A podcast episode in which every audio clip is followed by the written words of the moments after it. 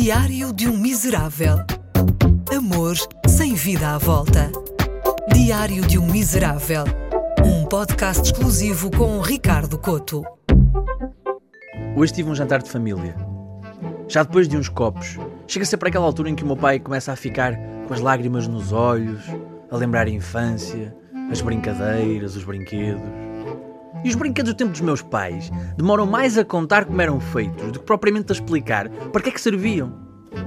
No meu tempo, pegava-se num pau, atava-se um fio ao pau, puxava-se o fio, atava-se um bocado de jornal ao fio, mas o jornal não era nosso, era do vizinho, que em nossa casa não havia dinheiro para o jornal. Está bem, pai, está bem, pai, mas o que é que fazia? O que é que fazia?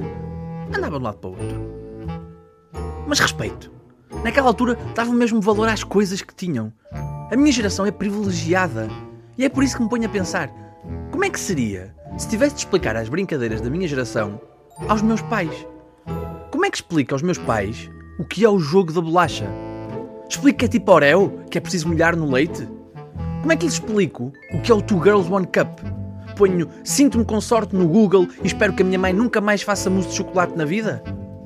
Como é que explica ao meu pai que uma das grandes modas inventadas pela minha geração são as dick pics?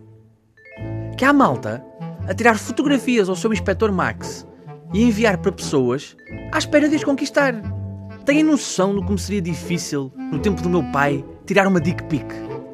Ele tinha que ir ao fotógrafo da zona, entrar na área do retrato, com o fundo branco posto e o banquinho. Tinha que subir para cima do banco para apanhar a zona pélvica e depois esperar pelo disparo. Naqueles tempos, uma dick pic tinha um intermediário. A primeira pessoa a ver o nosso brimbau era o fotógrafo. E não havia logo. Tinha que ir para a sala de revelação, aplicar os químicos e lá ia ela aparecendo. Uma sala cheia de dick pics penduradas, tal e qual uma charcutaria.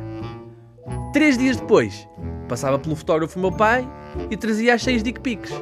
Duas médias, quatro tipo passe. Ainda por cima, naquele tempo, distribuíam-se as fotografias. Uma para a minha mãe, claro. Outra para a mãe do meu pai, para a minha avó, para pôr na carteira. Uma para a madrinha. E outra para usar na matrícula da escola. A média ficava para a avó. Assim ela punha numa moldura à beira dos santos. Nossa Senhora, São Pedro e, claro, ali o São Julião. No tempo do meu pai, uma dick pic tinha de ser mandada pelos correios. Caso errassem namorada, dois dias depois recebiam em casa a sua própria dick pic. Há coisas que mudam. E ainda bem.